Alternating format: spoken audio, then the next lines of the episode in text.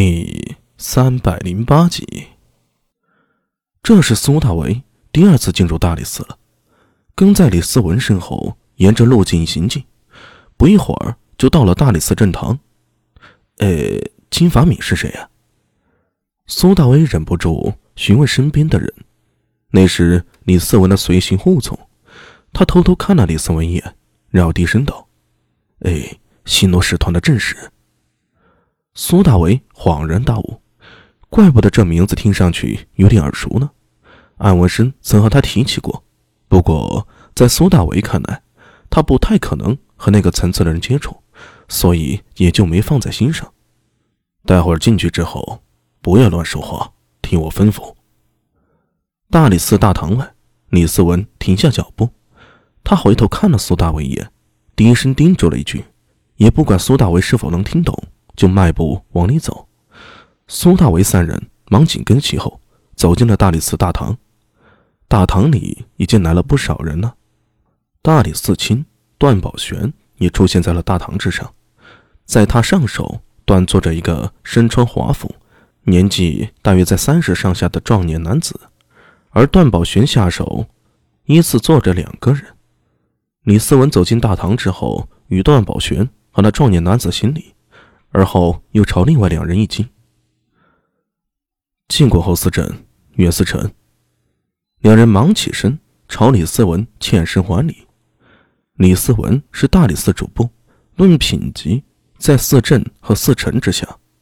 这两人之所以还礼，怕更多还是因为李思文的老子李记了。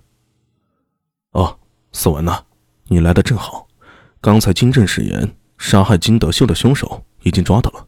过来前来销案。什么？李思文一愣，立刻看向了壮年男子。那壮年男子站起身来，操着一口听上去略显着别扭的官话，说道：“小史已经查明，金德秀之死是因为与师团成员崔玄义吃酒之后发生口角，双方在争执之中不慎被害。那崔玄义呢？”崔玄一失手杀死金德秀之后，一直心存愧疚。昨日他找到小丽，说明了情况，回屋之后就自尽身亡，还留下了一封认罪书。思文，认罪书在这里。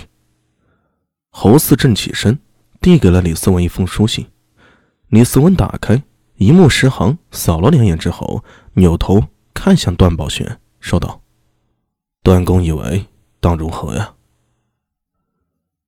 本以为金德秀是被萧晓所害，不想却是使团内部纠纷。本官以为，既然已经找到凶手了，而且凶手也已经伏法，那么此案就到此为止了，如何呀？段宝玄说着话，看向了侯四正两人。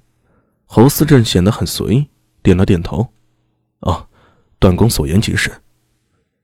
段宝玄点了点头，又看向金法明：“使者之意是撤销此案吗？”“啊，正是。”金法敏正色道：“为下邦小国之事，令商邦费心许多，小使心存愧疚。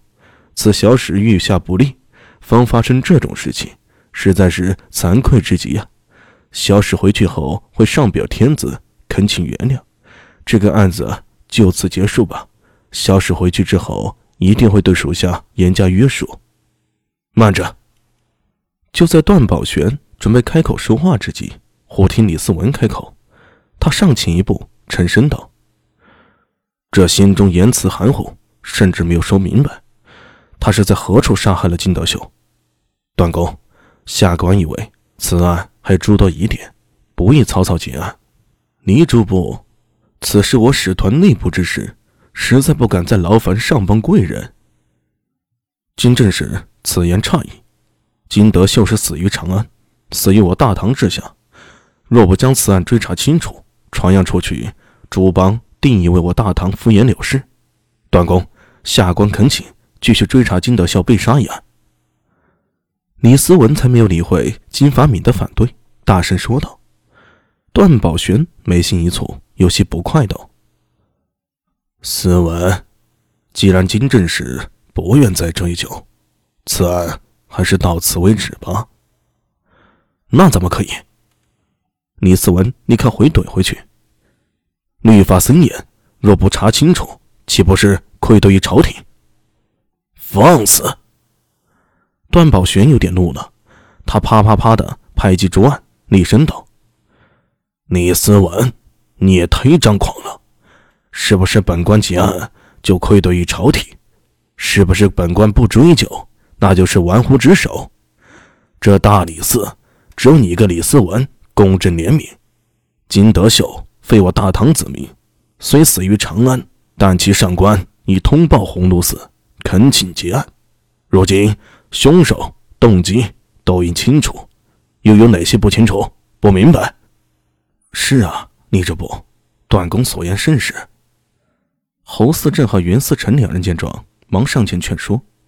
李思文也来了倔脾气，他上前一步想要争辩，哪知道段宝玄却站起身来，沉声道：“好了，就这样吧，此案到此结束。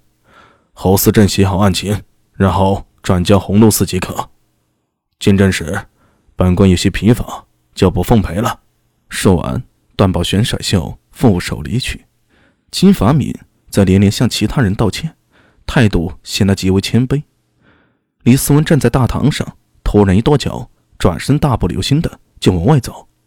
苏大为还有点懵，不过见李思文走了，连忙跟着他两个护从，匆匆的走出大堂。